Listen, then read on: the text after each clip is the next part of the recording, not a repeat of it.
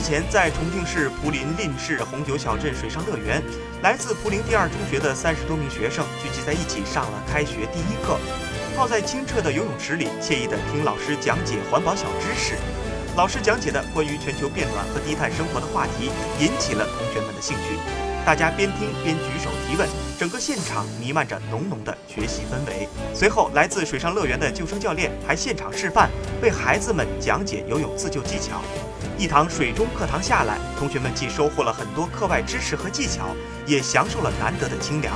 据悉，因高温天气，重庆部分区县的中小学已经延迟开学。